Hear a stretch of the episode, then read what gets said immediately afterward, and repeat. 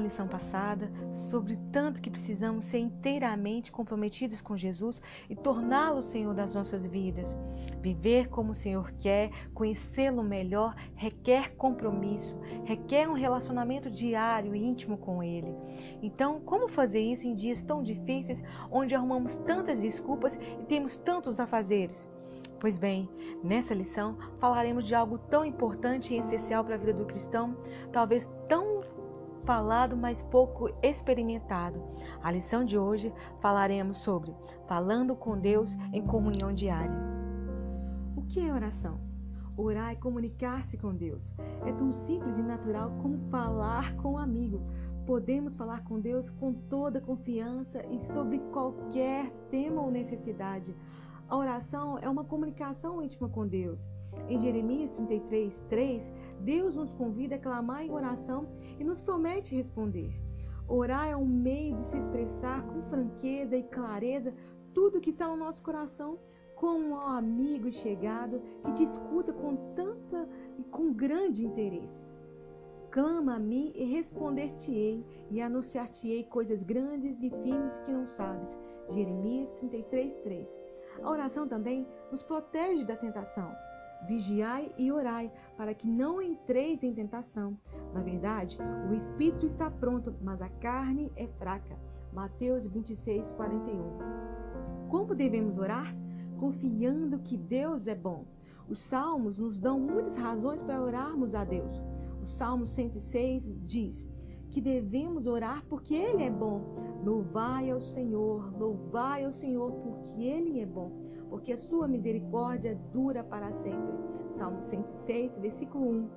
Com fé e confiança. Muitas coisas nos deixam ansiosos hoje em dia. O trabalho, relacionamentos, a saúde, os estudos, são vários exemplos que podemos dar. Mas a Bíblia nos fala em Filipenses 4, 6 que não devemos andar ansiosos mas devemos orar a Deus e Ele cuidará de nós. Essa confiança traz paz ao nosso coração e demonstra que nós cremos. Não estejais inquietos por coisa alguma, antes, as vossas petições sejam em tudo conhecidas diante de Deus pela oração e súplica, com ação de graças. Filipenses 4, versículo 6.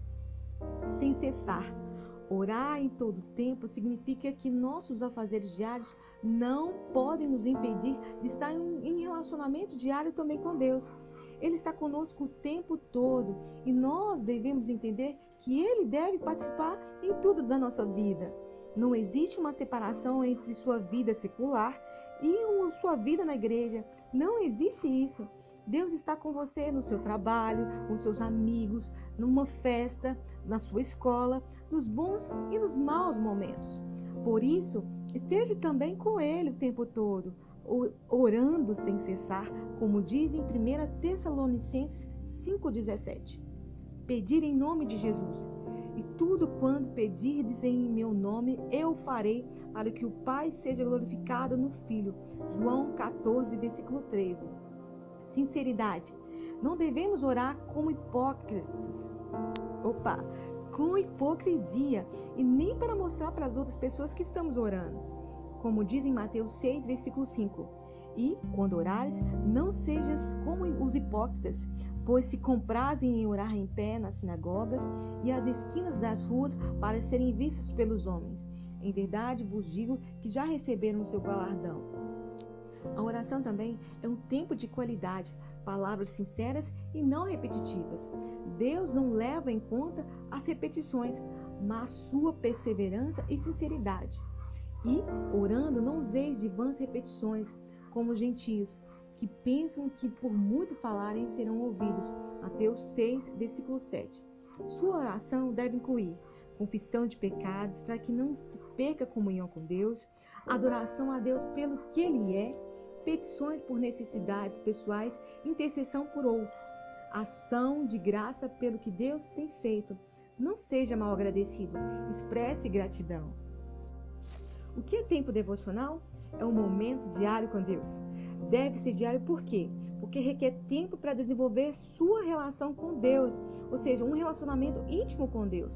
A maturidade, por exemplo, não vem no instante, no estralar de dedos, mas deve ser cultivada, ou seja, cultivando-a dia após dia. Pela manhã ouvirás a minha voz, ó Senhor. Pela manhã me apresentarei a ti e vigiarei. Salmo 5, versículo 3. O tempo devocional pode ser também chamado de hora quieta, porque é um tempo de esperar diante de Deus para que Ele nos fale através de Sua palavra e também nos responda por meio da oração. Quando e onde fazer seu devocional? Você que deverá fazer a sua escolha.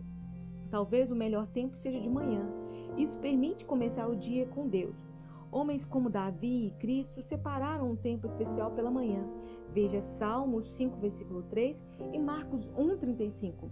Obviamente, isso implica que você deverá levantar-se mais cedo do que está acostumado, mas vale a pena. Deve-se buscar um lugar tranquilo onde passar esse tempo deve ser sem nenhuma interrupção. Às vezes, para buscar essa privacidade, é preciso levantar-se antes de todos da sua casa, fechar as portas do seu quarto ou ir para um lugar mais reservado. Embora a maioria das pessoas prefira o horário da manhã, isto não é uma regra. O ideal mesmo é que você escolha um horário e um lugar tranquilo onde você possa ficar a sós com seu Pai, com Deus. O que precisa constar em seu tempo devocional? Primeiro, preparação de seu coração. Comece confessando seus pecados e reconheça quem Deus é na sua vida. Creia que Ele está te ouvindo e tenha fé que Ele te responderá. Segundo, adoração pelo que Deus é cante ao Senhor. A música ajuda a criar um ambiente de adoração em seu tempo devocional. Cante ou escute louvores, não apenas no momento devocional, mas durante o dia todo. Terceiro, estudo da palavra de Deus. Em João 5,39, nos manda estudar a fundo as Escrituras. Isso implica não apenas ler, mas também em estudar com um propósito. E qual o propósito? Descobrir o que Deus quer te comunicar meditar e aplicar também no que você aprendeu para sua própria vida todos os dias.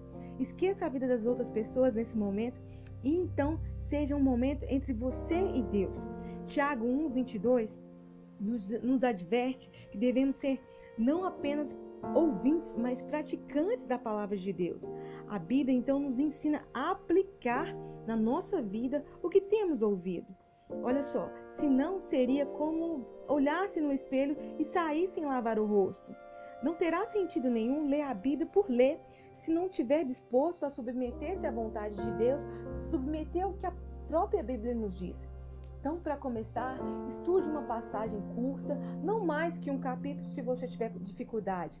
Talvez seja melhor a leitura de uma breve passagem do que várias, ou seja, de vários capítulos. Não se comprometa em algo que você não possa cumprir, mas não deixe de se esforçar para ler toda a Bíblia. Você precisa compreender o que você lê. Por fim, ore refletindo-se na passagem bíblica estudada. Converse com Deus, comente o que você entendeu da passagem que você leu. Faça uma lista de pedidos de oração por você e talvez por alguém que você deseja ajudar. Agradeça pelo que Deus tem feito e dado a você. Vamos então ter um relacionamento diário com Deus. Amém?